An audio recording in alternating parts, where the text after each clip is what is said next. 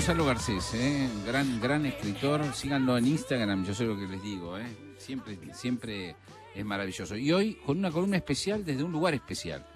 ¿Cómo andás, Gonzalo? ¿Qué tal, Jorge? ¿Cómo están mis amigos ahí? Miguel, Adri, Marcelo. Hola, Gonza. Bueno, es verdad, es una columna diferente para mí porque estoy hablando desde Mendoza. Espero que se me escuche bien, de hecho. Eh, y bueno, todos sabemos que Mendoza es uno de los lugares realmente más hermosos que tenemos en este país, ¿no? Y más nobles. Y eh, lo hago con sentimientos medio encontrados. Porque, por un lado, bueno, toda la felicidad de estar acá. Y al mismo tiempo, una sensación un poco angustiosa, ¿no? Al pensar cuánto hacía que no podía venir. Qué, qué, difícil que se volvió en la Argentina una cosa tan simple como ir de un lugar a otro dentro de nuestro país. Y bueno, esa mezcla de alegría y de melancolía, y ah, vamos a decir todo, las montañas que estoy entreviendo, porque ya es de noche, ahora por la ventana, bueno, todo eso me trajo un recuerdo. Y es el, es el recuerdo de una escena, para mí muy hermosa, que está en una novela de Roberto Bolaño.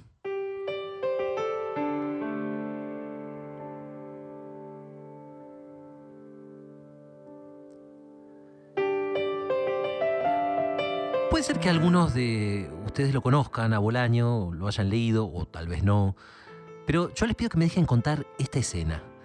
Esto eh, pasa en una novela muy larga de Bolaño que se llama 2666. Y bueno, en esa novela eh, pasan muchísimas cosas, es una novela de muchas páginas, pero digamos que el tema principal de la novela es la búsqueda de un escritor legendario que se llama Archimboldi. Y en realidad este Archimboldi es un seudónimo, porque el escritor se llama Hans, Hans Reiter, un escritor alemán. Bueno, después de muchísimas peripecias nos enteramos de que Hans tuvo un gran amor en su vida. Eh, un gran amor, que era una, una, una muchacha muy frágil y muy hermosa, que se llamaba Ingeborg. Bueno, Ingeborg es muy buena y también está un poco loca. A veces le pasa a salir a caminar buscando la luna y se pierde. Bueno, entonces una noche están durmiendo ellos dos en la posada, en un pueblo de montaña, eh, en algún lugar de Alemania o tal vez de Austria, no me acuerdo. Y esa noche Hans se despierta y ve que Ingeborg no está.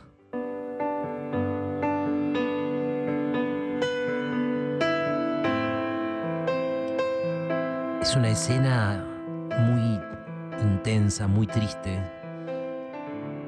Hans se viste y sale a buscarla. Entonces camina montaña arriba. Por momentos, por momentos se confunde, le parece verla a, a Ingeborg sentada ahí a la orilla del camino mirando los precipicios que se abren a los lados, pero cuando se acerca ve que no, que solo es una roca o, un pino eh, que derribó el viento. Bueno, a medio camino se le estropea la linterna y ahí empieza a caminar solo con la luz de la luna. La luna ilumina su camino y la nieve brilla con la luna. Bueno, a Hans se le pasa por la cabeza de todo. se, le pasa por la cabeza que Ingeborg se puede haber accidentado y también de que se puede haber suicidado. Entonces se sale del camino y, pisa la nieve, tanteando para ver si es nieve sólida, ¿no? Hay algunas partes donde se hunde hasta la rodilla, en otras se hunde hasta la cintura. Y se la imagina, se imagina a su amada Ingeborg caminando, sin fijarse en nada, se le imagina acercándose a lo mejor a los barrancos, y la luz de la luna ilumina solamente el camino, porque el fondo de las quebradas está oscuro. Él entonces la llama, le dice, Ingeborg, Ingeborg. Nadie contesta. Y él sigue buscando. Bueno, yo en este punto, amigos, les pido que dejemos esta escena congelada. ¿eh? Dejemos un momento a, Hans Reiter, al protagonista de esta novela de Bolaño, en la cuesta de esa montaña austríaca, porque a mí me gustaría decir unas palabras sobre la persona que escribió esta escena, sobre Roberto Bolaño. Es raro, ¿eh? Es raro cómo, no sé, las montañas a uno le hacen venir asociaciones de ideas medio raras. Ah, es como que hay algo en esa enormidad y, esa quietud que pasa con esas montañas de Austria de la novela, y no me cabe duda, pasa con estas montañas de Mendoza que estoy viendo ahora por la ventana. Algo que, ¿cómo lo puedo decir? Algo que te hace sentir que el pasado no es pasado.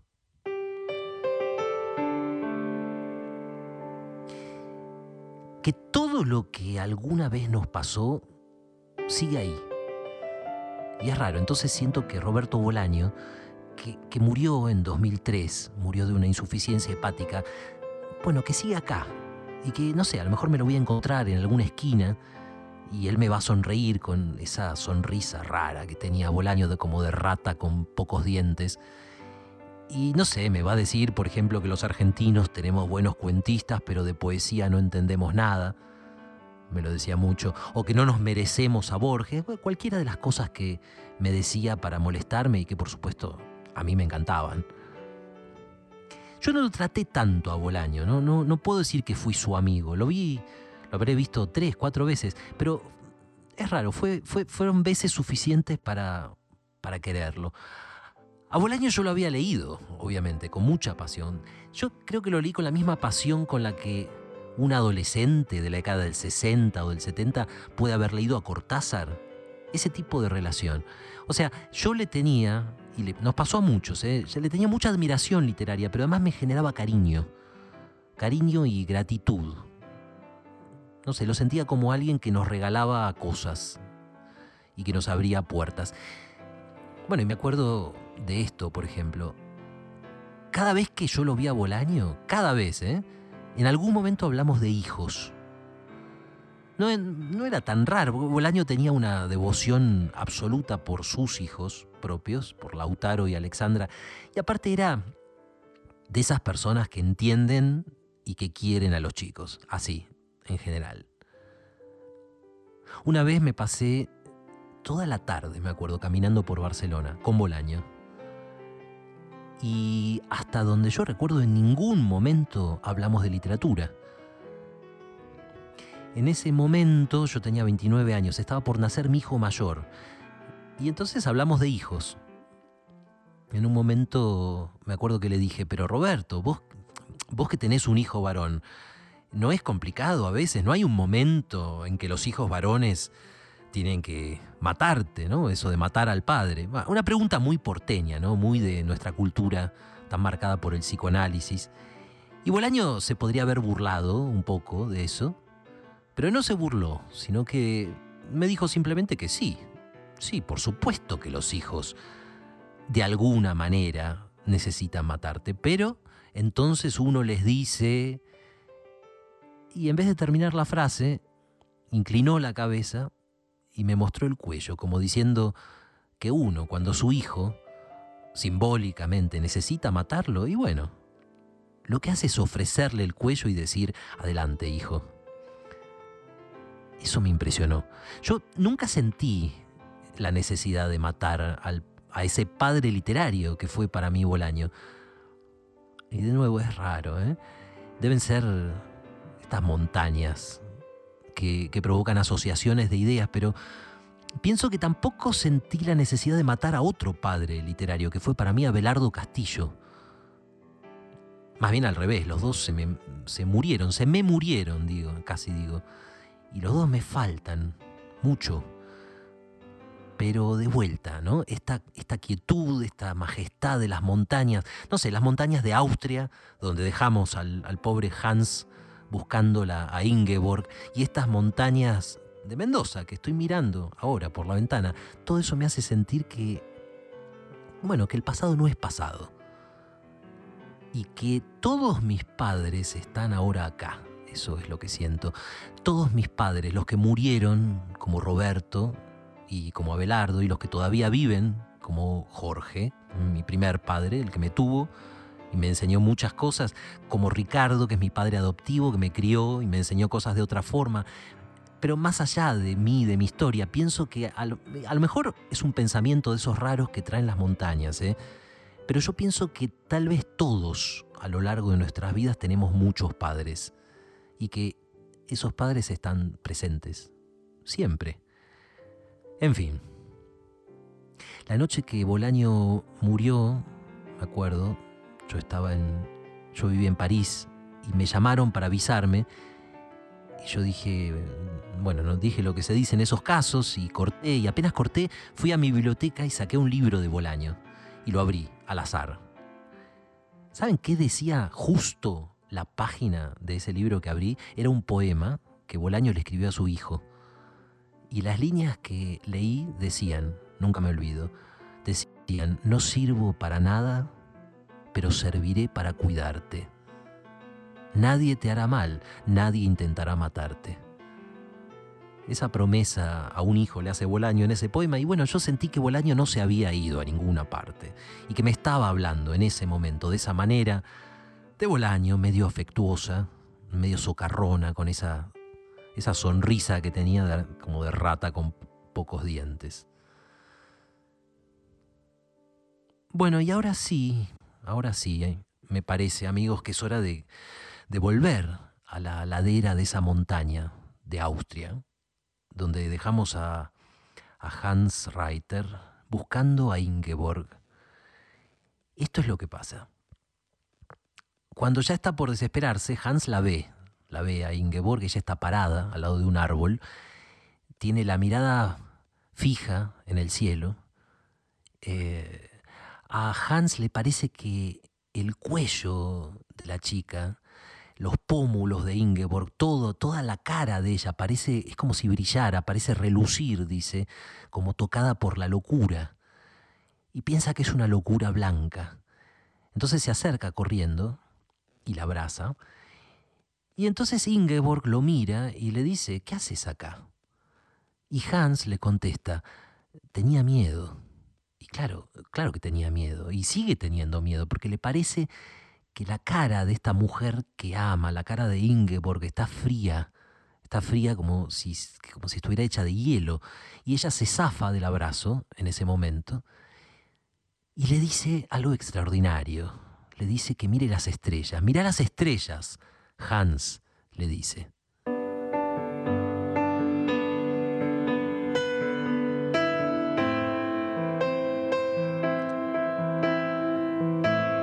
Hans hace lo que le pide, obedece, y el cielo es lleno de estrellas. Es un cielo muy hermoso. Es un cielo muy hermoso, le dice Hans, y después trata de agarrarle la mano y llevársela, ¿no? Porque hace frío, tienen que volver a la, posada, tienen que volver a la aldea. Pero Ingeborg no, no se quiere ir, y como si estuvieran jugando a tironearse, se agarra de la rama de un árbol y se resiste porque tiene algo que decirle, tiene algo que decirle. Le dice, pero ¿te das cuenta de dónde estamos, Hans? Y se ríe, y esa risa a Hans, bueno, le suena como una cascada de hielo. ¿Cómo dónde estamos? Estamos en la montaña, dice Hans. Sí, sí, dice Ingeborg. Estamos en la montaña, pero también estamos en un lugar que está rodeado de pasado está rodeado de pasado. Hans no entiende. Pero Ingeborg sigue hablando y, después le dice, todas esas estrellas, todas esas estrellas, ¿puede ser que no lo entiendas? Hans, vos que sos tan inteligente. Pero no, Hans no entiende, le dice, no, bueno, no soy tan inteligente. ¿Qué es lo que hay que entender? Ingeborg insiste, mira las estrellas. Y si Hans mira las estrellas y las mira sin entender. Y esta es la parte, esta es la parte en la que yo les, les trato de decir que siento de nuevo que Bolaño está presente y que todos nuestros padres están presentes. Y ahora sí, la voy a contar tal como la recuerdo hasta el final. Ingeborg y Hans están en la ladera de la montaña. Brilla la luna, brilla la nieve, y entonces Ingeborg le dice, toda esa luz está muerta. Toda esa luz está muerta. Toda esa luz fue emitida hace miles y millones de años. Es el pasado, ¿entendés? Cuando la luz de esas estrellas fue emitida, nosotros no existíamos. No existía la vida en la Tierra, ni siquiera existía la Tierra. Esa luz fue emitida hace mucho tiempo. ¿Lo entendés? Es el pasado. Todos estamos rodeados por el pasado. Lo que ya no existe, o existe solo en el recuerdo, ahora está acá, encima de nosotros, iluminando las montañas y la nieve, y a nosotros. Y no hay nada que podamos hacer para evitarlo.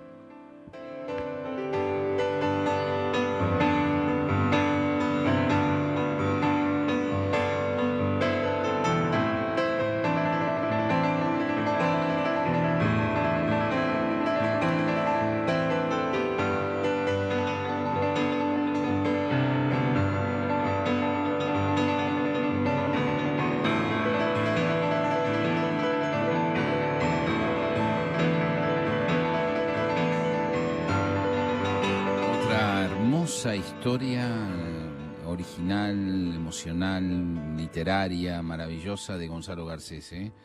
Y, eh, no sabía que habías conocido tanto a, a Bolaño, Gonzalo. Es que no lo conocí tanto, Yo Jorge, no lo conocí pero nada, salvo Mm. por, su- por las lecturas, ¿no? Por supuesto, como lector, nada más. Yo lo admiraba mucho a Bolaño y un día en un, me acuerdo que había una, una fiesta en Barcelona, creo que era una entrega de un premio, y lo veo a Bolaño. Entonces, bueno, de cara dura fui y lo saludé y me quedé en, después compartimos una mesa y pasa algo raro, porque Bolaño era ya medio una leyenda en esa época. Entonces la gente a veces... Cuando admira mucho a alguien o alguien tiene ¿viste, mucha fama de algo, ¿no? no se anima a acercarse y hablarle. Entonces, paradójicamente, todo el mundo ahí estaba fijándose en Bolaño, pero nadie le hablaba. Y me puse a hablar yo, y ahí fue cuando salimos a caminar por Barcelona hablando de hijos. Y Bolaño en ese momento estaba a punto de eh, empezar a ser traducido. Y eh, me acuerdo que era gracioso porque eh, era como ingenuamente vanidoso Bolaño. Una vez eh, estaba leyendo una entrevista que le habían hecho, estaba leyendo su propia entrevista, y no miraba al cruzar la calle porque estaba leyendo. Entonces yo lo, lo cruzaba del brazo como si fuera ciego. Y le decía, Roberto, vas a terminar, te vas a terminar atropellando un camión por leer tus propias entrevistas. Pero era muy querible. Y parte de lo que le hacía tan querible era el, amor in- inmenso que tenía por los chicos. Yo, eh, bueno, poco después de ese encuentro eh, lo vi en Sevilla, esa fue la última vez que, que, Bolaño apareció en público. Y, tenía a mi hijo recién nacido. eh, mi mujer lo tenía en brazos y los otros escritores que estaban presentes se acercaban a, a- a acariciarlo y Bolaño lo sacaba corriendo, le decía, saca tus sucias manos de ese niño. No, era muy querible Eso, realmente. eso, eh, esa relación con los hijos me hace acordar mucho a la de Fowell con los, con los hijos, ¿no? Tenés toda la razón. que tenía mucha una es, esa misma relación me parece con los, con los chicos no que era muy muy muy conmovedora A De dedicación absoluta. Gonzalo, Sí, sí. perdón, y como padre literario, ¿era alguien generoso, era alguien que acompañaba a los escritores eh, más jóvenes? ¿O Sí. eh, así? Sí, cuando, cuando no le gustaba a alguien podía ser muy cruel Bolaño, pero también eh, acompañó a, muchísimos escritores jóvenes y a muchos escritores totalmente desconocidos. No, no, no tenía problema. Y aparte de eso, Marcelo, viste que hay escritores que uno los admira, pero un poco te sentís apichonado cuando los lees, y hay otros que no, hay otros que te dan ganas de escribir. Te da, te da la, sensación de que escribir realmente es, es una aventura placentera. Y Bolaño para mí era así. Eh, era alguien que, que a mí siempre me dio ganas de escribir. Pero eso es desde lo estilístico. Yo digo desde lo humano, ¿no? Porque, por ejemplo, Desde lo humano, yo, yo lo separo así. Los escritores a los que yo admiro, pero que nunca invitaría a mi cumpleaños, y aquellos que admiro, pero que sí invitaría a mi cumpleaños. ¿Lo hubieras Bueno. invitado a tu cumpleaños? Yo le hubiera pedido que animara mi cumpleaños. Bien, perfecto. Pero perdón, Marcelo, ¿vos a, a Borges lo hubieras invitado a tu cumpleaños? A Borges sí, pero a Vallevi Singer no. Y eh, lo admiro, Era to- jodido, Vallevi lo admiro Singer. profundamente, es mi autor favorito, y, pero no lo hubiera invitado a mi cumpleaños. Y a Borges sí, sin dudar. Sin dudar. Bueno, Genial, genial. Bueno, querido Gonzalo, nos tenemos que ir, ¿eh? Este, que disfrutes Mendoza, ¿eh? Un abrazo a los mendocinos, que son muy, muy oyentes nuestros también, ¿eh? Y, muy queridos por nosotros. Es, es un lugar maravilloso. Un abrazo grande. Chao, chao.